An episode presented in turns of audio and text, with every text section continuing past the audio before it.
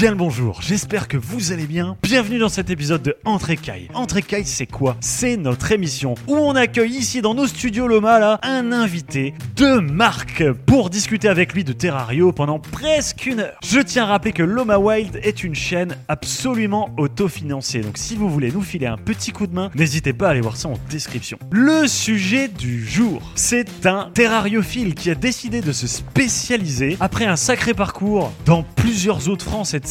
Lui, il s'est dit, je vais me spécialiser professionnellement dans le GECO de Nouvelle-Calédonie et plus encore. Salut Pierre, allez, j'arrête de vous embêter, le 9 reptile, c'est parti.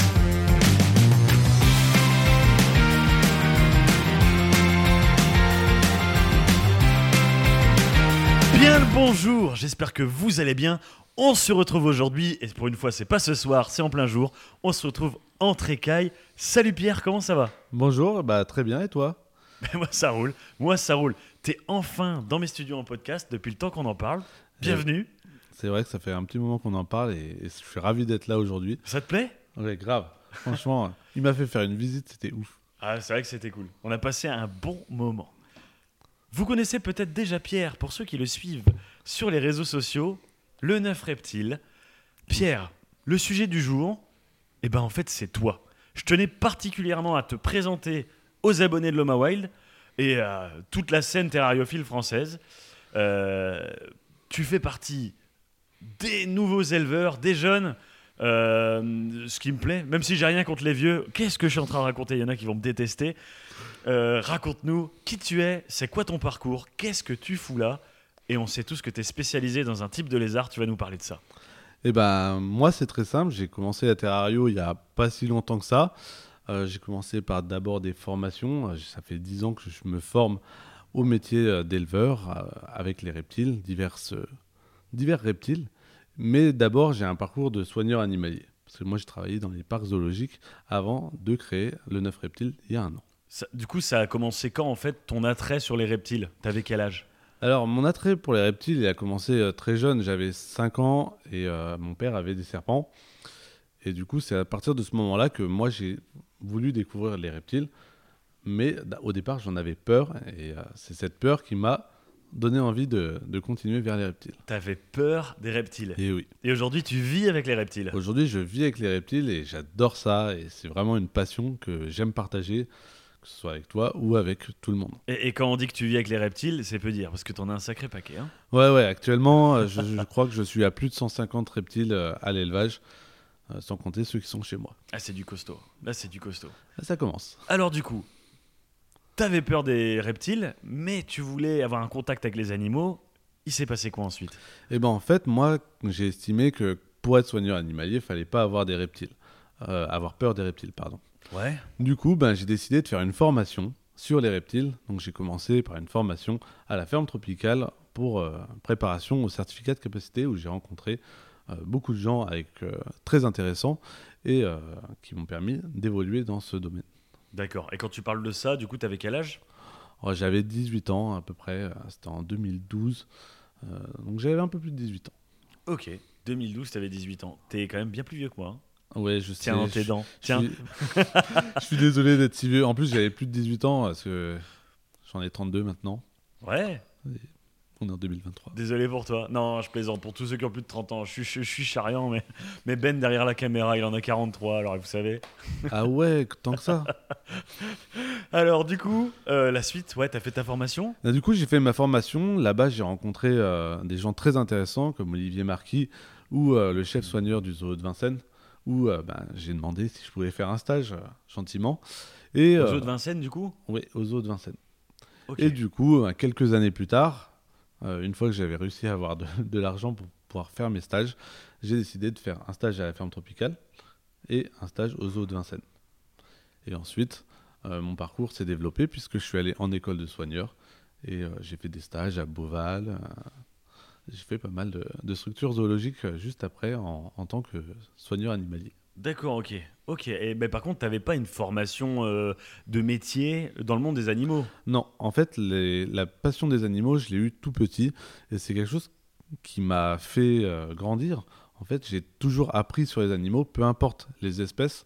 Euh, quand je me suis présenté à, Vendôme, j'ai eu une question qui était ouf, c'était cite-nous toutes les espèces d'ours au monde. Et euh, c'est une, une question qui a été euh, qui m'a choqué parce que pour le coup je m'attendais pas à ce genre de questions. Donc du coup je leur ai cité toutes les espèces d'ours, notamment une espèce qui était le panda, et qu'on m'a dit que c'était pas un ours. Et du coup je leur ai donné le nom latin et je leur ai dit ben, c'est dans la famille des Ursus. Maintenant vous Ça Vous fait ce que vous voulez. Ouais. et ça a marché. D'accord. Cool. Cool. Alors du coup, ça t'a amené où? Et ben du coup, ça m'a amené à l'école de soigneur de Vendôme. Donc j'ai fait une formation pendant huit mois sur ben, le métier de soigneur animalier, qui est un métier passionnant. Et, euh, et du coup, ça m'a permis euh, d'ouvrir des portes, notamment à Beauval, où j'ai fait un stage de trois mois, euh, mais pas en reptile. Et le café, il est vraiment trop chaud. hein. Chez Oma Wild, le café est toujours trop chaud. Ah ouais, c'est pour ça que je le laisse là, parce que pour l'instant, euh, je peux pas le boire. Moi. Je vois ce que tu veux dire. Ok. Et, euh, et alors, du coup, euh, bah, la suite, c'est- qu'est-ce qui se passe après? Donc là, tu es en, formation soigneur, c'est ça? C'est Soigneur ça. Euh, Et tu avais à l'époque, du coup, l'envie, la volonté de travailler vraiment avec l'animal, voire même peut-être de devenir soigneur, c'est ça? C'est ça, moi je voulais être soigneur animalier, peu importe le secteur où j'étais. Par contre, j'ai été catégorisé dans les reptiles. Et même Boval, quand j'ai voulu faire mon stage, euh, m'a dit bah, on va te mettre aux reptiles. Et j'ai dit non, non, surtout pas. Je voudrais travailler avec autre chose. Donc j'ai travaillé avec du rhinocéros, euh, d'autres euh, espèces, des girafes, des zèbres. Euh, C'était hyper intéressant. C'est pas incroyable, ouais. ça m'a permis de développer d'autres connaissances et du coup d'évoluer mais j'avais quand même cette envie d'aller vers le reptile du coup j'ai fait quelques journées au sein du secteur reptile de, de Beauval où j'ai fait de très belles rencontres et du coup ça m'a donné envie d'aller plus loin et une fois la formation de Vendôme terminée ils cherchaient un animateur serpent euh, à la réserve africaine de Sigeran et du coup j'ai postulé là-bas et j'ai été pris pendant huit mois dans le secteur reptile où j'ai pu encore développer mes connaissances. D'accord. Et puis on avait discuté une fois, tu m'avais dit que tu avais la volonté à l'époque euh, de retirer ta peur, en fait. Ouais, c'est ça. reptiles. C'était important pour toi de faire ça? Bah oui, parce que pour moi, le métier de soigneur animalier, c'était un métier où on n'avait pas le droit d'avoir peur des animaux. Et Ce qui est logique, hein. Ce qui est logique, mais ce Ouais. qui n'est pas pour tout le monde en fait. Et j'ai déjà rencontré des soigneurs qui avaient peur de certains animaux. Moi, je voulais pas avoir cette peur puisque je voulais pouvoir travailler avec n'importe quel animal. Aujourd'hui, j'ai peur des oiseaux. voilà, j'ai changé de peur. Je me suis fait attaquer par un gros perroquet et aujourd'hui, j'ai une petite appréhension sur les perroquets, mais je pourrais quand même travailler avec parce que bah, je sais comment gérer euh, ce genre de choses. D'accord, ok. Ok, ok. C'est quand même une formation pro, hein. T'es passé par des zoos, du coup, euh, t'as dû voir des, t'as dû voir ça. des belles choses. hein. En fait, j'ai pendant euh, mon cursus, j'ai travaillé à peu près trois ans en parc zoologique pour avoir des attestations de capacitaire pour pouvoir ensuite avancer moi-même et développer du coup le neuf reptile qui, qui a vu le jour euh, il y a un an. On va en parler, on va en parler. Et alors, du coup, dans cette deuxième expérience, euh, après Vendôme, c'est Ça? Euh, La deuxième, c'était où C'était à Sijan, en réserve Sijan. africaine. ouais. Ok, ouais, la réserve africaine. Et alors, c'était comment ça? C'était génial. Franchement, j'ai vécu sept mois euh, magiques. Euh, je travaillais dans tous les secteurs, notamment avec des lions. Euh, je me rappelle, on travaillait le midi en surveillance lion. On était dans nos 4x4 comme ça, les fenêtres ouvertes. Et en fait, notre boulot, c'était de dire aux, aux, aux gens de ne pas sortir des véhicules, de ne pas mettre leurs enfants par les fenêtres euh, pour pas qu'ils se fassent bouffer par les lions. Et on avait les lions qui nous passaient au bord des fenêtres. euh. C'était assez intéressant. Ouais, ça doit être impressionnant aussi. Un peu flippant, ouais. Ouais. Les premières fois, euh, on ferme bien les fenêtres. À la fin, euh, on est, on est bien. J'ai accueilli euh, ici, j'ai tourné des podcasts avec, avec quelqu'un qui, qui avait bossé en zoo aussi. Il m'avait bien expliqué que la carrière en zoo, c'était vraiment un métier passion. Et parce que financièrement, euh, tu fais pas ça pour l'argent du tout, tu vois. C'est sûr. C'est un métier qui, si on n'est pas passionné, va vite nous lasser parce que derrière, le, côté financier n'est pas là. Alors ça dépend des parcs, bien sûr. Il y a des parcs qui payent bien plus que d'autres. Mais en général, le soigneur, c'est un, un- employé payé au SMIC. Il faut vraiment être passionné par ce métier. Et si de toute façon on n'est pas passionné par ce métier, on ne le fait pas correctement. C'est si on n'apprend pas sur nos animaux, si on ne développe pas nos connaissances, nos sens pour ces animaux, en fait, derrière, on ne peut pas faire correctement le travail. Ça, c'est hyper important. Ouais, puis c'est chronophage, tu passes ton temps, tu vis, tu vis avec eux, tu vis dans le zoo, quoi. Ah oui, bah complètement. hein. Euh, moi, je me suis vu euh, une nuit aller à, en surveillance de naissance de Lamentin à 6h du matin, euh, bah, c'était cool. Mais, mais ça prend du temps. Ah, j'imagine, j'imagine. Ok. Alors, du coup, tu as fait ces 7-8 mois euh, dans la réserve africaine. C'est ça. Attends, euh, on parle d'un soigneur qui bosse avec des rhinocéros, qui a peur des reptiles. Euh, ensuite, tu me parles de lion et de naissance de lamentin. On est loin de le neuf reptile, là. Ah, on en est encore loin, ouais. Alors, du coup, qu'est-ce qui t'a amené à. Mais en fait, À moi, j'étais vraiment passionné par les reptiles et, et, euh, je cherchais toujours à approfondir mes connaissances. Et en fait, à chaque fois que j'étais dans un parc zoologique, on me mettait au secteur reptiles. Ça, ça a toujours été. Euh, ça, c'est arrivé à Sijan, et je m'en rappellerai toujours. À un moment, on nous a demandé d'attraper les alligators. Ouais. J'étais le seul à avoir déjà fait une capture d'alligator euh, sur un petit spécimen. Et du coup, j'ai dû choper la tête. Mais ça, c'était hyper cool parce que on m'a de- on m'a fait confiance sur ce, sur ce côté-là. Et franchement, c'était génial. Donc, ça, c'est du reptile gros format, là. C'était du gros format, ouais. Euh, c'était du 80 kg, euh, très très lourd. Et en fait, j'ai sauté sur le sur l'alligator et j'ai volé. C'était un très bon. Ah ouais Il était plus fort que toi? Oui. Mais ils sont tous plus forts que moi. Ouais, c'est J'ai pas beaucoup de muscles. Ah ouais. Mais, euh, mais c'était des expériences qui étaient gé- géniales. Et, le, et à chaque fois que j'allais dans un parc, en fait, on m'a toujours mis dans le côté reptile.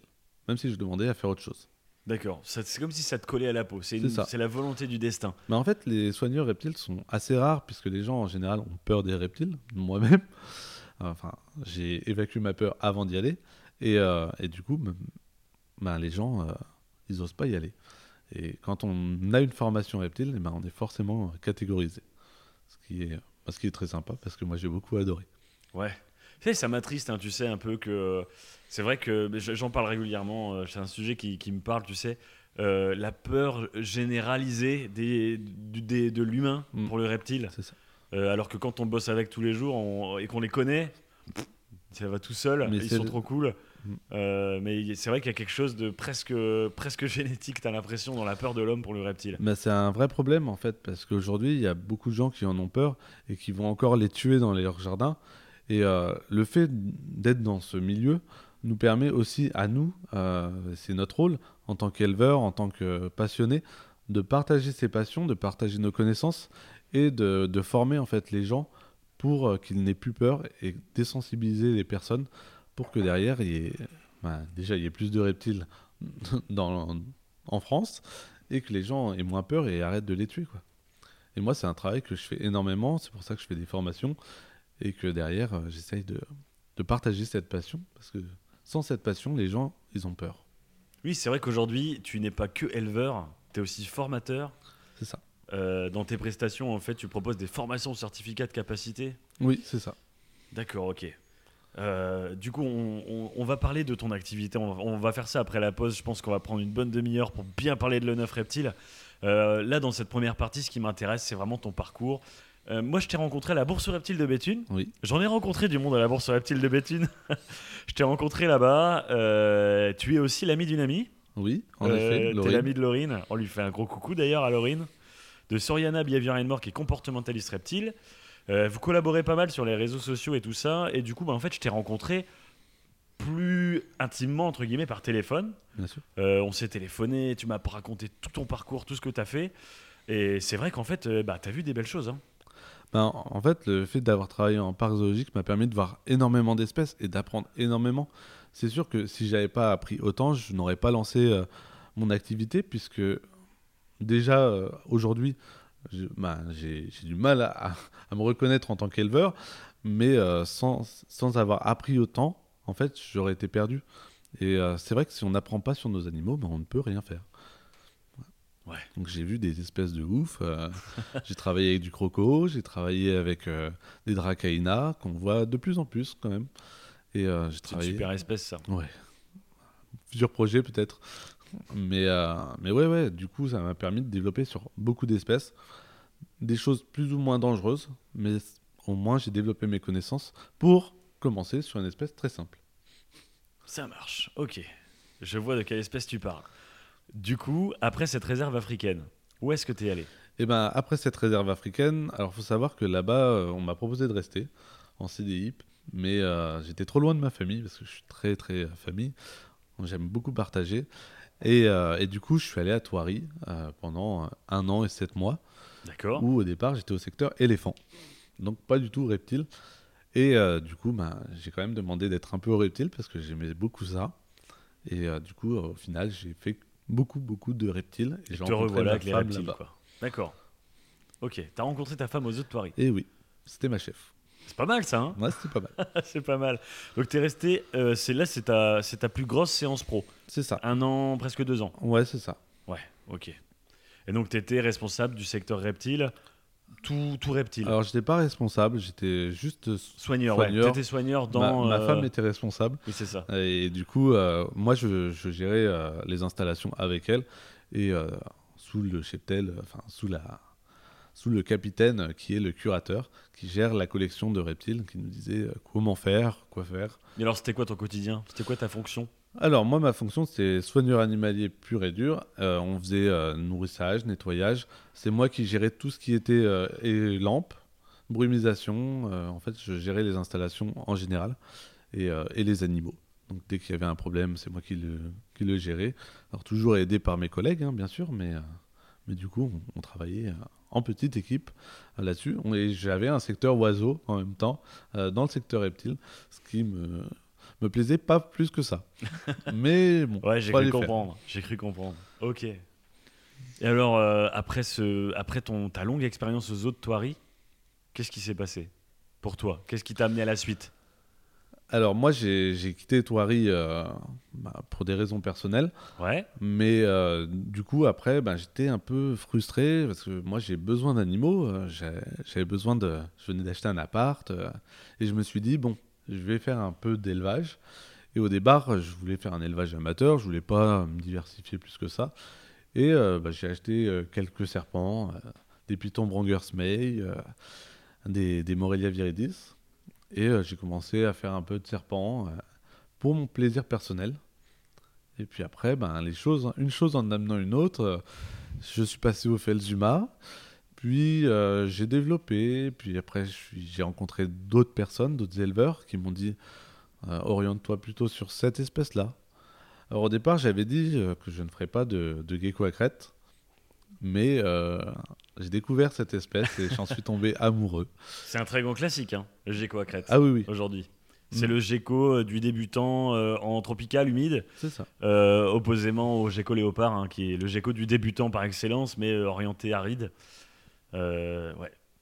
Donc tu, tu es parti en fait sur une, un gecko, on ne peut plus commun, C'est ça. et tu en as fait un truc dingue.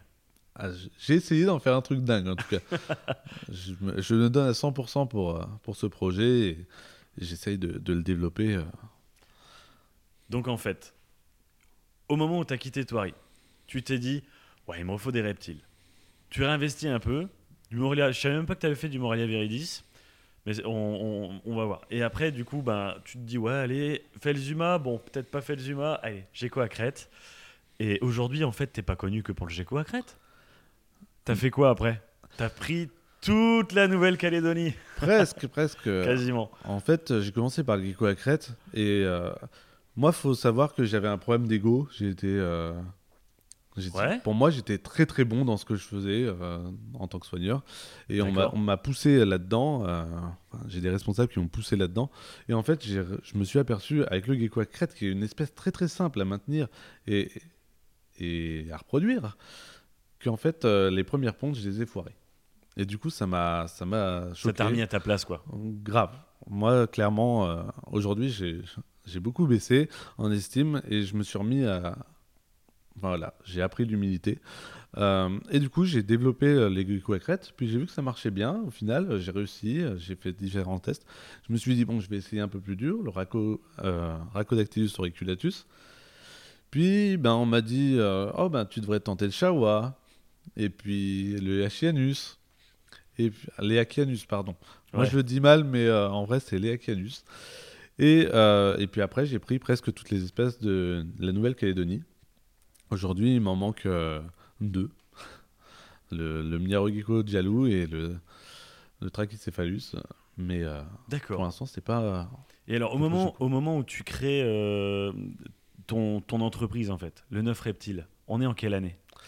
Et ben le 9 Reptile, elle a vu le jour en 2022. En 2022. Ouais, c'est tout récent. Et là, ça, ça va faire un an. Et je suis très très content de, de ce qu'on a réussi à faire avec Laurine, puisqu'on travaille en partenariat. Et, euh, et franchement, euh, je trouve ça super cool. Les clients sont au top. Et, euh, et j'adore partager avec eux. En général, je réponds assez rapidement et je réponds jusqu'à très tard parce que j'adore ça. Et, et les clients adorent ça aussi. Et où sont passés les Moralia Viridis et les Felzuma Alors, les Felzuma, ils sont partis chez une amie parce que pour moi, j'arrivais pas en fait à voir le projet Felzuma dans sa globalité parce que je voulais toutes les espèces. Donc il y, il a quand même 42 espèces, ce qui était énorme et j'avais pas la place pour ce projet. Les Morelia viridis, par contre, ont été vendus au zoo d'Arcachon. D'accord, ok. Ils sont partis en zoo et ils sont très bien là-bas. Et euh, tout ce qui est Wongers mais a été vendu également, puisque forcément un élevage de serpents demande énormément de place. Et le... les geckos aussi, mais euh, j'ai réussi à m'adapter. C'est marrant euh, cette histoire de problème d'ego dont tu parles parce que j'ai le sentiment que il y a des gens qui travaillent, qui, travaillent ou ont travaillé dans les zoos. Et euh, c'est vrai que j'ai pu observer une certaine tendance pour des personnes qui viennent des zoos à se sentir euh, un peu, euh, je vais dire un mot un peu extrême mais supérieur aux terrariophiles qui n'ont pas fait de formation en zoo. Voilà, moi j'ai travaillé en zoo, moi je suis un pro, euh, moi voilà. Et c'est vrai qu'en France on a un peu cette sensation-là. Moi, tu sais, à Wild, on a vraiment la volonté d'être proche du terrariophile, même du petit terrariophile. Euh, parce que en fait, parfois, il y a des prouesses qui sont exécutées par des gens non professionnels simplement par passion au sein de la terrariophilie. Euh, des gens qui ont simplement des terrariums chez eux, mais ils prennent une espèce, ils se disent bah ça, il y a personne qui fait, ça m'intéresse, et ils développent le truc. Et c'est eux en fait qui vont débloquer tout ce qu'il y a à apprendre. Et euh, bah, il n'y avait pas besoin en fait d'être enfin, d'être formé dans un zoo machin. Et euh, c'est vrai que vous avez la réputation, vous les gens de zoo, à avoir le melon quand même. Alors, franchement, je vais être honnête, moi je pense que c'est une... c'est quelque chose qui est fondé, cette, euh, cet ego en parc zoologique. Alors, je dis pas que tous les soigneurs l'ont, Mhm. Euh, bien sûr, parce qu'on a tous des caractères différents. Moi, je sais que je l'ai pris très vite parce que euh, on travaille avec des espèces de, de dingues euh, qu'on ne trouve pas partout. Moi, j'ai travaillé avec de l'Osteolymus tetrapsis, donc crocodile nain d'Afrique de l'Ouest. On, personne ne travaille avec, enfin, très peu de gens travaillent avec ça. Euh, on travaille avec des espèces sous certificat de capacité qu'on trouve pas chez les particuliers. Et c'est vrai que quand on arrive à les reproduire, quand on arrive à développer euh, des choses, on- franchement, on développe. un- Enfin, moi, j'ai développé un melon. Euh, je parle pas pour les autres parce que bah, je suis pas les autres. Ouais. Et euh, moi, j'ai développé un, un melon, mais énorme, euh, si bien que même à euh, il y a des soigneurs que malheureusement j'ai critiqué. Et moi, j'assume mes erreurs parce que l'erreur fait partie de l'humain. Et, euh, et en fait, c'est quand on retourne dans le milieu normal, dans le milieu d'éleveur, euh, moi, j'ai appris à l'humilité, comme je l'ai dit tout à l'heure. Et, si on ne s'aperçoit pas, en fait, de nos erreurs, eh ben, on n'avance pas. Et si j'avais continué en parc zoologique à continuer comme ça, je pense que oui, j'aurais encore un plus gros melon. C'est desservir la terrariophilie française. Et aujourd'hui, je, je prône le partage, euh, ce que je ne faisais pas avant. Ah, je suis d'accord, je suis d'accord avec toi. euh, aujourd'hui, je pense que j'ai énormément changé là-dessus. L'entreprise m'a fait énormément évoluer. Et mm, les rencontres que j'ai fait, euh, enfin, j'ai rencontré bien plus de passionnés amateurs que de passionnés soigneurs. Et c'est c'est quelque chose qui m'a énormément touché et qui me touche encore aujourd'hui. Et, Ça fait plaisir d'entendre ça. hein. Tu sais, comme moi je tiens à la communauté terrario française. et moi aussi. Et c'est vrai que les. Et je vais prendre un exemple classique, mais sur les oiseaux, il y a des éleveurs qui sont meilleurs que des parcs zoologiques. Ouais, ouais, ça, ça me surprend pas. Sans, sans dire que les parcs zoologiques ça va pas. Ah je non, pense qu'il y a du sûr. niveau partout. Mais voilà, on parle plutôt de réputation, de tendance à. euh, euh, voilà. Ok, bah écoute, ce qu'on va faire là, on va, on va faire une petite pause. Et après la pause, on va parler de le neuf reptile, Eh ben, avec de ton entreprise et de ton super projet. Bah, merci. A tout de suite, tout le monde. À tout de suite. Loma Wild est une équipe qui travaille à mettre en avant la terrariophilie française. Depuis le début, nous avons réalisé un travail audiovisuel à travers tous nos contenus, nous avons bâti la salle tropicale et mettons tous nos efforts à votre disposition, à vous, terrariophile pour vous créer un contenu de qualité et pour vivre la terrario auprès de vous. À 100% autofinancé, vous imaginez bien que les frais sont conséquents et que ce n'est pas notre principale activité. Aussi, un coup de main de votre part serait le bienvenu. C'est facile, allez voir dans la description le lien Tipeee et en plus il y a des récompenses à gagner. On compte sur vous. Re tout le monde, re Pierre, ça va toujours? Bah toujours. Un bon café, ça redémarre, toujours. Eh oui, toujours. Chez Loma Wild, c'est du café à tous les podcasts, avant et après la pause, comme ça on pète la forme, et à la fin on fait de la tachycardie parce qu'on a bu trop de café. et en plus là on a été rejoint par Mitzi, hein Mitzoui, t'es venu faire un podcast, t'es venu rencontrer Pierre. Bah oui, hein.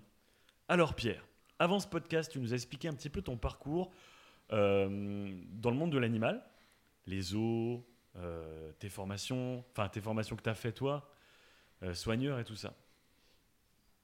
Dans cette partie, on va parler de ce que tu fais aujourd'hui. C'est très vaste. Et alors, qu'est-ce qu'il y a de si vaste? Qu'est-ce que tu fais aujourd'hui, Pierre? Bah aujourd'hui, moi j'ai développé l'élevage Le Neuf Reptile, donc ça fait un an que, que j'ai monté l'élevage. Donc aujourd'hui, je travaille sur énormément d'espèces de Nouvelle-Calédonie. Donc euh, du gecko à crête, du Rhacodactylus auriculatus, donc gecko gargouille, euh, du gecko sarrasin, du gecko géant de Nouvelle-Calédonie. J'ai énormément d'espèces. Euh, j'ai du varan aussi, un peu d'acanthurus. Euh, D'accord. j'ai un peu de tribolonotus. Enfin, j'ai plein d'espèces qui sont hyper sympas. J'ai Ouais. Chinisaurus aussi qui, qui sont ma fierté. Mais alors, du coup, pour avoir autant d'espèces, toi, euh, tu dois être certifié. Ouais, c'est ça. J'ai dû passer un certificat de capacité que Ouais, j'ai passé en, en tant qu'amateur au départ, d'accord. mais euh, on m'a proposé de passer en professionnel. Enfin, on m'a obligé à passer en professionnel parce que j'avais déjà beaucoup d'animaux. C'est-à-dire que j'avais dépassé déjà les quotas. J'étais à 80 animaux et, euh, et aujourd'hui j'en ai 150. Donc euh, D'accord, ok. c'est énorme. Donc, euh, tu as une entreprise d'élevage de lézards, principalement. Enfin, voilà. Géco Nouvelle-Calédonie, quasiment toutes les espèces. Tu es un éleveur capacitaire Oui. et tu as donc un établissement. C'est ça. C'est un établissement qui se situe à, à Dreux, donc euh, vers Nouillet pour être précis. Au sud de Paris. C'est ça, ça, à une hein. heure de Paris. Au sud de Paris. Et du coup, quelle est ta clientèle? Quel est ton business? Qu'est-ce que tu fais en fait avec tous ces animaux? Et euh, c'est quoi le quotidien d'un éleveur professionnel comme toi? Alors moi, ma clientèle, c'est vraiment euh, ouvert à tout le monde. J'ai des geckos pour tout budget et pour toute expérience terrariophile. Aujourd'hui, mon but, c'est vraiment de partager mes connaissances et ma terrario avec mes clients. Donc je travaille avec tout le monde. Un, un jeune qui veut se lancer dans la terrario, je vais plutôt l'orienter sur un gecko à crête et je vais lui dire comment monter son, son bac. Et euh, pour des gens plus expérimentés, je vais proposer du Rhacodactylus leachianus, leachianus euh, qui est beaucoup plus gros, beaucoup plus difficile à maintenir, même si c'est euh, en termes de maintenance, C'est relatif. Hein. c'est Ouais. assez similaire à- au, au Ciliatus, mais c'est un peu plus agressif. Mais du coup, on va, on va le proposer à quelqu'un quelqu'un de plus expérimenté. Donc tu fais pas que du B2B en fait. T'es pas qu'un éleveur qui fournit. Euh, Enfin, tu n'es pas exclusivement dédié qu'à la vente en entreprise. Non, j'en fais très peu d'ailleurs. T'es plus particulier. C'est ça, je, je préfère travailler avec les particuliers. Alors, je travaille avec certaines euh, structures. Euh, J'ai déjà travaillé avec Reptilis. Mais euh, mon, ma clientèle principale, ce- c'est le particulier qui veut partager, qui veut échanger et qui veut des geckos euh, de qualité. En fait, D'accord, Je, prône le bien-être animal et j'ai une éthique très forte là-dessus euh, en élevant les, les petits par, en terrarium. Alors, c'est-à-dire, qu'est-ce que tu appelles le bien-être animal et comment tu participes toi? Alors, moi, le bien-être animal, euh, Ah, ça, ça m'intéresse ça. C'est une question piège. Euh, bah, le bien-être animal, pour moi, c'est un gecko qui se sent bien, qui est, qui est, est sain dans sa tête, qui, pour les ciliatus, par exemple, un- on trouve beaucoup de ciliatus sans queue, ce qui est un vrai problème pour moi euh, en, en terrariophilie, euh, parce que les animaux ne sont pas habitués à l'homme et ont peur, en fait, de, de l'homme. Donc nous, on travaille énormément sur la désensibilisation des geckos. Donc euh, en termes généraux, je passe euh, du temps à manipuler les jeunes qui sont élevés chez moi pour que derrière les gens aient des animaux plutôt cool, plutôt sociables, qui, qui ne perdent pas leur queue, puisque chez le Ciliatus, ben, elle ne repousse pas, et c'est un peu gênant. Donc aujourd'hui, j'élève principalement les petits en terrarium, et pas en boîte comme je pourrais le faire, ce serait bien plus rentable. Mais aujourd'hui, j'ai fait le choix de prendre un bébé, un terrarium, et du coup, euh, j'ai des batteries énormes. J'ai beaucoup de terrarium. Cette valeur de bien-être animal, en fait, de, de désensibilisation, de, de training de l'animal, Euh, c'est une valeur qui est assez moderne dans la terrariophilie et qui est pour moi très actuelle. Euh, moi, j'y suis très sensible. Euh, tu l'as bien vu dans mon élevage, Bien les sûr. animaux sont très très manipulés et ils sont très cool avec l'homme. Ils demandent même à être manipulés. Les anciens de la terrario n'apprécient pas ça. Ils sont plus dans des valeurs euh, de pas dénaturer le comportement de l'animal et de le garder sauvage. Alors moi, je suis d'accord avec ça. Par contre, le- je pense que le fait de manipuler ne retire en rien euh, le comportement euh, reptilien du reptile, puisque on va pas dire que ça réfléchit énormément, à part les varans qui vont avoir vraiment une interaction Avec une Euh, capacité cognitive supérieure. c'est ouais. ça. Mais en, en termes généraux, en fait, on les habitue à nous et on, on dénature pas, en fait. euh, alors, bien sûr, tous les geckos que j'élève n'iront jamais dans la nature. hein. Ils sont pas habitués à retrouver de la nourriture et tout. Mais ça, c'est partout pareil. Aujourd'hui, on leur propose juste de ne pas avoir peur de nous. C'est ça. C'est hyper important. Même pour les soins. Pour les soins, c'est pratique. Exactement. Et du coup, moi, tout, tout cet aspect-là comportemental, j'y tiens beaucoup. Je l'ai pas mal mis en avant sur la chaîne et je continuerai de le faire. Euh, même si euh, il y a des gens à qui ça déplaît, c'est pas mon problème. Euh, c'est très important pour beaucoup de choses. Pour moi, ça va encore plus loin. Tu sais que simplement, bah, l'animal, c'est vrai que pour le soigner, c'est pratique. Au moins, il est chez toi, mais il est détendu, il va bien. C'est vrai que tout ça, c'est très important, le bien-être de l'animal. Euh, mais il y a aussi le fait que c'est très important, à mes yeux, de se dire qu'un lézard, c'est un animal qui lui aussi a sa place dans un domicile. Bien sûr. C'est pas que le lézard qui est sauvage. Bien sûr, et aujourd'hui, la plupart des ménages français, euh, les nouveaux mé- ménages français, les gens qui ont la trentaine et qui ont des enfants, recherchent justement cette compagnie, puisque aujourd'hui, le chat et le chien deviennent quand même assez encombrants. Euh, quand on part en vacances, on peut pas les laisser. Alors qu'un lézard, euh, il y a certains lézards qui peuvent être laissés, ou alors il y a des nouveaux pet sitters qui se développent et qui gardent les, les lézards. J'en fais partie, moi je, je garde certains lézards de mes clients, euh, sur demande bien sûr. Mais euh, c'est quelque chose qui est nouveau et qui est attrayant puisque les terrariums peuvent être plantés, peuvent être bioactifs euh, et du coup développer un vrai intérêt pour les jeunes générations et même leurs parents. C'est ça. C'est la terrario d'aujourd'hui et de demain, en fait, aujourd'hui. Et c'est marrant parce que je sens aussi l'empreinte de, de Laurine euh, dans, dans cette vision de la terrario. Pour moi, elle fait partie de ceux qui ont démocra- démocratisé cette vision dans le pays. Elle a vraiment un rôle euh, dans la terrario que je trouve non négligeable là-dessus, avec son travail qu'elle a fait sur son varan Prasinus, qui a fait halluciner beaucoup de monde quand même à l'époque. Et euh, aujourd'hui, elle a vraiment cette empreinte-là, euh, je trouve. Moi, elle m'a vraiment inspiré sur beaucoup de choses que j'applique aujourd'hui dans ma terrariophilie. Mais bien sûr, mais moi aussi, Laurine est un, vrai modèle pour moi. Euh, c'est pour ça que je travaille en partenariat avec elle. C'est moi qui lui ai proposé ce partenariat parce que j'adore ce qu'elle fait. Je suis d'accord avec tous ses concepts. Et c'est pour ça que quand un client vient acheter chez moi, vous verrez toujours sur les fiches de maintenance, que c'est obligatoire, on les donne. vous verrez en bas, il y a- il y, a un texte disant euh, que vous pouvez aller chez Laurine, euh, donc Soriana Behavior and More, pour euh, faire de la com- du comportementalisme alimentaire. Bon, puis objectivement, vous avez un lézard. Vous pouvez ouvrir son terrarium, le manipuler, euh, le soigner, le nourrir à la main, et il stresse pas, il est tout détendu, il a sa queue, tout va bien. Enfin, je veux dire, pourquoi dire non? C'est juste la bonne chose à faire pour moi. Bah pour moi, c'était hyper important et c'est vrai que moi, j'en ai visité des, des élevages euh, amateurs et professionnels. Et, et pour moi, alors je, je me réfère souvent aux, aux- aux élevages au Texas qui élèvent les Ciliatus dans, dans des boîtes. Ça fonctionne très bien. Euh, chez eux, ça fonctionne très bien. Ouais, c'est fonctionnel. Mais, mais pour moi, c'est plus pour le rendement que pour. euh, alors, je suis pas contre les racks, bien sûr, mais euh, pour certaines espèces. C'est ça, mais ça va pas être la même philosophie. du C'est ça. Ils vont être dans la, entre guillemets, ça va être productif, Voilà, c'est plus productif que. euh, mais c'est pas pareil que d'avoir un animal chez toi, dans ta maison, en tant que ah, particulier. bien sûr. Tu vois? C'est la différence entre la vision pro euh, et la vision du particulier. Et chez, chez nous, chez Loma Wild, on est vraiment très proche de, du particulier, du terrariophile de tous les jours. Nous, c'est ça qui nous attire le plus, tu vois? Bah, c'est ce que j'ai voulu aussi faire à, à le 9 reptile, c'est que chaque petit du coup a son terrarium et les terrariums sont faits comme chez un particulier. Alors bien sûr, moi j'utilise du synthétique parce que j'ai des conditions de, de nettoyage et de désinfection Ah, c'est du obligatoires. taf, hein Ah, c'est du taf aussi. hein. ouais, c'est beaucoup de travail. Et, et du coup, ben, ils ont tous un terrarium. Ouais. D'accord, ok. Et alors, du coup, euh, t'as 150 lézards Ouais. Et 150 adultes Ou tout compris? Non, tout compris quand même. Tout compris. D'accord. Ouais, c'est c'est déjà bien suffisant. Et alors, comment ça se passe? Quelle est la part d'adultes? Quelle est la part de petits? Et combien? En fait, c'est comment les flux, les débits? Tu vois ce que je veux dire? C'est bizarre de parler de ça en parlant d'animaux, mais c'est vrai, on va pas se mentir, voilà, on prend les mots, on prend les mots qu'il faut. Il y a des animaux qui naissent, il y a des animaux qui sont vendus, qui sortent. C'est ça. Bon, c'est- c'est- ça représente quoi en termes d'ordre de grandeur? Alors, euh, on va. alors, J'ai pas les tous les chiffres en tête.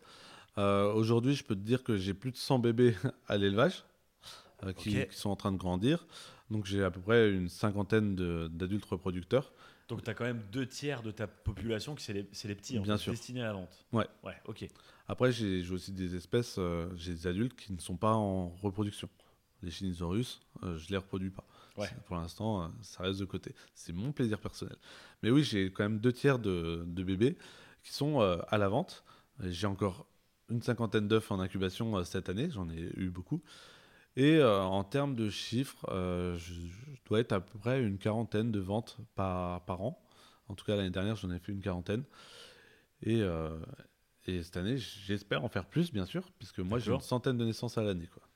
Et alors, quel est ton modèle, ton modèle économique, tes outils de vente, ton marketing? Comment tu fais pour vendre en fait? C'est, il suffit d'aller sur Instagram et dire j'ai un GECO, t'as un site internet, Ouais. et je t'ai rencontré en bourse. Comment ça. se passe? Et ben en gros, au début, moi, je, faisais les bourses en tant que particulier. Il faut savoir que j'étais pas capacitaire, donc euh, du coup, j'avais une petite table. Et l'année dernière, j'ai développé la table. Donc, euh, au lieu d'avoir un mètre, j'en ai pris six. Et donc, je, vends beaucoup en bourse. C'est là où je fais le, plus de ventes en général. Et pas après, je, vends aux particuliers qui vient chez moi. Je suis beaucoup sur les réseaux sociaux, donc sur Instagram, sur Facebook. En général, euh, on met toutes les dispos sur Facebook et Instagram, puis après, on a des réservations. Et je vends aussi en direct. C'est-à-dire que les gens peuvent venir à l'élevage sur rendez-vous et venir me rencontrer, voir le travail qui est fait, puisque moi je suis 100% transparent, il n'y a rien à cacher. Et du coup, venir choisir leur gecko euh, directement sur place. Et j'ai le site internet que je viens de développer, puisque ben faut avoir un peu de visibilité quand même. C'est important. Puis c'est aussi un outil, c'est un outil de vente, C'est ça. un site internet, c'est très important. Euh, sur Instagram, du coup, tu es arrivé il y a deux ans, un an et demi? Non, il y a un moi, an. c'est Il y a- il y a à peu près un an. D'accord, ok. On a développé ça avec Laurine. T'as déjà passé les 1100 followers, je crois. je vous invite tous à aller vous abonner à, à Le Neuf Reptile. Allez voir ça. Il y a des vidéos assez drôles d'ailleurs, avec des geckos qui courent ou qui sautent et avec des musiques un peu sympas. Euh, c'est cool de les, de les mettre en avant là-dessus. Donc, tu as combien d'espèces dans ton cheptel exactement Ceux qui sont destinés à la reproduction pour la vente? Alors, euh, alors, faut que je les compte du coup. Ouais, vas-y, compte-les. Alors, il y a les ciliatus, il y a les auriculatus, il y a les Euridactylodes, donc il y a quatre espèces, donc ça fait 6. Il y a les Leachianus, il y a les Chawa, donc j'ai réussi les premières euh, incubations cette année. Ouais. Il y a les Sarasinorum, il y a les Acanthurus. Donc ça fait déjà 10 espèces. D'accord. Et, euh, et là, il y a des projets qui se développent. Donc là, je vais avoir du serpent, un petit peu, de l'Oprepophis mandarinus. Donc il y a un couple qui, qui est en train de se faire. Il y aura du Strophurus, euh, il y aura du Nephrurus, mais euh, on attend un petit peu pour développer les projets. Euh, tout ça, ça quitte la Nouvelle-Calédonie, ça. On quitte un peu la Nouvelle-Calédonie pour proposer aussi euh, d'autres choses pour d'autres personnes qui se sont intéressées par d'autres lézards. D'accord, ok. Et alors sur ton programme formation, c'est quoi exactement? Raconte-nous tout ça. Alors le programme formation, il faut savoir que moi j'ai dû monter un centre de formation pour réussir à, à pouvoir faire les formations. Euh, du coup, on fait des formations préparation au certificat de capacité pour les gens qui souhaitent euh, développer euh, du coup un élevage, soit Ouais. professionnel ou amateur, peu importe. Moi, je reçois tout le monde. Et cette formation, elle est aussi faite pour les débutants. En gros, si vous ne connaissez rien au reptile, vous pouvez venir faire la formation. Toutes les formations sont adaptées à la personne. C'est-à-dire que moi, je prends que deux stagiaires à la fois. Il y a un questionnaire avant la formation où je je- j'aborde les objectifs du stagiaire et du coup je, je fais la formation en fonction de chaque stagiaire. Donc ça c'est quelque chose qui prend énormément de temps, Ouais, mais du coup quand la personne vient en, en stage, je réponds à peu près à son cahier des charges, enfin je réponds totalement en général à son cahier des charges euh, pour qu'il puisse développer son projet personnel et du coup je l'accompagne ensuite euh, puisque moi je m'arrête pas, à, je fais la formation et j'arrête, c'est je, je développe euh, la formation et le projet de la personne après. Ça prend beaucoup de temps, le 9 reptile? Ça prend énormément de temps. Alors à la base, j'avais, je travaillais à côté, euh, puisque ben faut rentabiliser aussi euh, les, le, lo- enfin, le local. Mhm. Et euh, du coup, euh, moi, ça me prend aujourd'hui plus de 4 heures par jour. Et en général, je bosse de nuit. D'accord, ok, ok, ok. Et alors, c'est quoi le travail exact au quotidien? En dehors de, tu sais, la vision du client qui se dit Ah, ben voilà, c'est quelqu'un qui élève des GECO, on peut acheter des GECO, on peut se programmer de formation. Mais de l'autre côté, de l'autre côté du rideau. C'est énormément de travail. Euh, faut savoir que la première tâche que je fais, elle me prend déjà une heure, c'est de regarder si tout le monde va bien. C'est hyper important puisqu'il faut regarder tous les aspects de chaque gecko, chaque individu. Ça, c'est le boulot de soigneur, en fait. C'est le boulot de soigneur. Et, et c'est c'est le boulot d'observation qui est le plus important, puisque c'est là où on va voir si le gecko va bien, s'il n'y a pas de problème.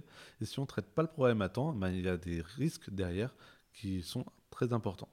Par exemple, un garrot de mue, si on ne le voit pas systématiquement, on peut avoir des soucis, une patte en moins. euh, Un garrot de mue, en fait, c'est quand votre lézard, il y a un morceau de sa mue qui reste coincé autour d'un de ses membres. Et euh, donc, c'est parce que les lézards changent de peau. Et en fait, il se peut que la mue, euh, qui est pas partie, elle fasse un garrot. Ça va serrer son membre, couper la circulation sanguine.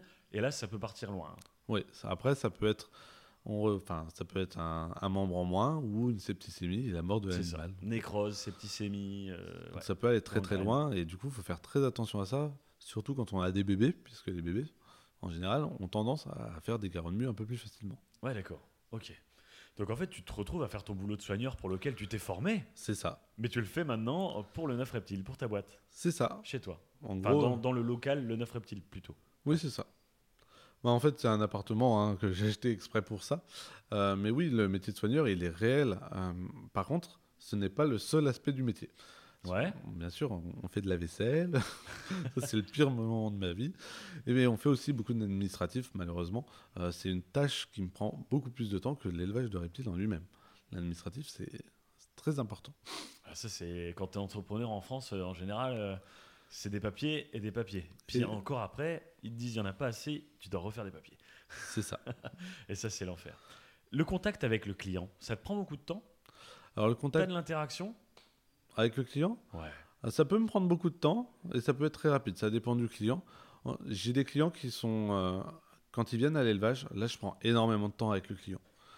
Euh, exemple, la dernière fois, j'ai j'ai un client euh, régulier qui m'a contacté, qui m'a demandé s'il pouvait passer le soir. Moi, je, je travaillais à partir de 19h, ils sont restés jusqu'à 2h du matin. Ah, d'accord. Ouais, ça devient convivial après, c'est Ouais, à voilà. passer ensemble. Mais, mais c'est important, puisque le client, c'est ce qu'il cherche. Et, euh, et le but, c'est vraiment d'apporter un partage. Et ce partage, il est hyper important pour moi. Et après, j'ai des clients qui m'envoient des SMS régulièrement, et, et ça peut aller très vite. Mais en général, je réponds à chaque message. D'accord, ok. Dans les GECO de Nouvelle-Calédonie, euh, ce que tu vends le plus, toi, c'est quoi? Ça va être le gecko à crête. Le ciliatus, Ouais, classique le en fait. très classique. D'accord.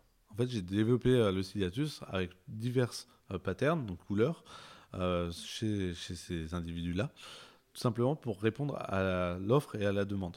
Ouais. Et du coup, euh, c'est ce que je vends le plus, puisque c'est une espèce qui est facile à maintenir, et puis c'est ce qui est le plus connu. Mais aujourd'hui, on essaye de faire connaître les autres espèces pour, euh, Ouais. pour justement développer le marché de ces espèces. Tu sais que euh, moi, c'est ce qui m'a fait accrocher à le 9 reptile. C'est, euh, ça m'a vraiment plu la démarche de me dire qu'il y a- un éleveur, euh, Nouvelle-Calédonie, il y a du gecko à crête. Bon, j'adore les geckos à crête. Moi Il y, a- il y en a beaucoup qui font du gecko à crête. Il y en a beaucoup. Dans, dans- sur le territoire européen, il y en a franchement beaucoup. Mais toi, ton concept, c'est de dire il y a le gecko à crête, c'est vrai, c'est bien, regardez, c'est bien. Mais regardez, en Nouvelle-Calédonie, on a aussi ça. On a du chawa, on a du Leacanus, il y a du Sarrazinorum. Mm. Le Sarrazinorum, c'est pas un gecko populaire. hein. Ah non, personne connaît. C'est pas un gecko que les gens euh, cherchent, euh, c'est pas un truc à la mode. Et moi, le fait que tu mettes ça en avant, c'est un truc que j'adore. Parce que chez Loma Wild, on a aussi ce truc, tu vois. Euh, J'avais fait des, des- des vidéos avec Clément Pigot d'ailleurs pour dire euh, le- des lézards simples, mais originaux, tu vois. Pas tout le temps la même chose. Mm. Il y a plein d'espèces à découvrir qui sont Bien sûr. Le Sarrazinorum, pour moi, c'est un très bon exemple. Ah oui, le, le gecko sarrasin est un gecko qui n'est pas connu. Et en fait, on le confond souvent avec le gecko vitatus, qu'on retrouve un peu partout en terrariophilie Ouais. française. Mais c'est pas du tout la même chose. Et, et pourtant, mais c'est tellement méconnu et c'est tellement cool comme espèce. Euh, souvent, les gens me demandent du Silatus parce que c'est cool, ça monte dessus, c'est sociable. Mais le Sarasinorum, c'est encore plus sociable et c'est génial quand ils sont bien travaillés et qu'on arrive à avoir un, un vrai rapport avec eux. Moi, j'ai un, un mâle qui peut monter euh, dessus sans problème. Euh, Faut vous intéresser au Sarasinorum. On, a- on est en train de faire une vidéo YouTube dessus et, Ouais et du coup, elle va sortir bientôt. D'accord, ok. Alors je sais que, alors je sais pas quand ce podcast va être diffusé en ligne. Euh, là aujourd'hui, on est en début août euh, 2023. Euh, Il y a la bourse reptile de Béthune bientôt. Oui. Euh, je sais que tu y vas encore cette année. Bien tu sûr. seras avec Laurine d'ailleurs en Bien partenariat. Euh, tu vas présenter des geckos là-bas? Alors oui, euh, j'ai prévu de ramener à peu près une soixantaine de geckos euh, pour Béthune Ouais. euh, et avec beaucoup d'espèces. Du coup, on va présenter un peu tout. Mais par contre, je présente que des jeunes. L'année dernière, j'ai présenté des adultes, puisque Ouais. euh, j'avais plus d'adultes que de jeunes à, à présenter. Mais cette année, j'ai réussi à avoir un peu tout le, le cheptel en jeunes, donc on va présenter que, que des bébés. D'accord. Ok. Ok. Est-ce que tu vas communiquer en bourse? Euh, sur euh, tes programmes de formation et tout ça Comme c'est loin de ta région, est-ce que ça a une véritable plus-value? Alors moi, je communique tout le temps sur tout ce que je fais, Ouais. puisque en fait, mes clients viennent de partout. Aujourd'hui, j'ai des clients qui viennent du sud de la France pour m'acheter des geckos. Donc ça, c'est top. Moi, J'avoue, j'adore. c'est cool. Ouais, franchement, euh, j'ai été surpris, mais euh, on m'a même demandé de faire une bourse dans le sud cette année. J'en ai fait une l'année dernière. On m'a- rappelé. Et, et du coup, moi, je, je travaille avec vraiment tous les, les gens en France et, et même à l'étranger, puisque j'arrive à vendre en Belgique. Ah ouais, d'accord. Ok. D'accord, d'accord. Tu travailles les, les morphes, les robes, euh, les patterns? Alors, je travaille un peu de pattern pour le Silatus. Euh, sur les racos d'Activus auriculatus, un peu moins. Attends, faut expliquer pour ceux qui ne savent pas. En fait, euh, la sélection, si vous voulez, euh, de reproducteurs et de petits et tout ça, ça peut amener à aller travailler les robes, donc l'apparence de vos lézards. Euh, chez les geckos ciliatus, donc les geckos à crête, c'est un truc de base. hein. On travaille tout le ça. temps les patterns. Et en fait, ça va leur donner des dessins, si vous voulez, euh, sur leur robe. Il va y avoir des écailles, par exemple, le- le- les pinstripes, les full pinstripes, les lily white, euh, les arlequins. Enfin, il y en a des tas et des tas et des tas et des tas. C'est comme pour les geckos léopards. Avec une, enfin, là, génétiquement, c'est pas le même principe, mais dans l'idée, c'est ça. On va, si vous avez en fait des tas de geckos différents quand vous allez en reptilerie, avec des tas de robes différentes, c'est parce que l'éleveur derrière a fait un travail, euh, des sélections des parents, des petits, pour avoir des robes. Alors, nous, on a sélectionné les parents dans toute l'Europe. Ouais. Euh, du coup, euh, j'ai des geckos suisses, j'ai des geckos belges, j'ai des geckos de République tchèque. Et du coup, on a sélectionné énormément nos parents pour avoir des, des jeunes qui sortent de l'ordinaire, mais qui plaisent à la fois beaucoup aux gens. Et puis, on propose une variété assez importante pour plaire à tout le monde, en fait. D'accord, ok. Bah écoute Pierre, euh, il est l'heure, on va arrêter ce podcast. Ça m'a fait plaisir de te voir, Bah, c'est la, première fois que, que tu viens, on en parlait depuis longtemps, on, on l'a dit au début du podcast. Euh, quand tu veux, tu reviens, il n'y a pas de Eh problème. ben, merci beaucoup, c'est un vrai plaisir. On se revoit bientôt à la Bourse Reptile. Ok, pas de soucis. On vous dit tous bonne soirée, bonne journée À bientôt. et force à vous.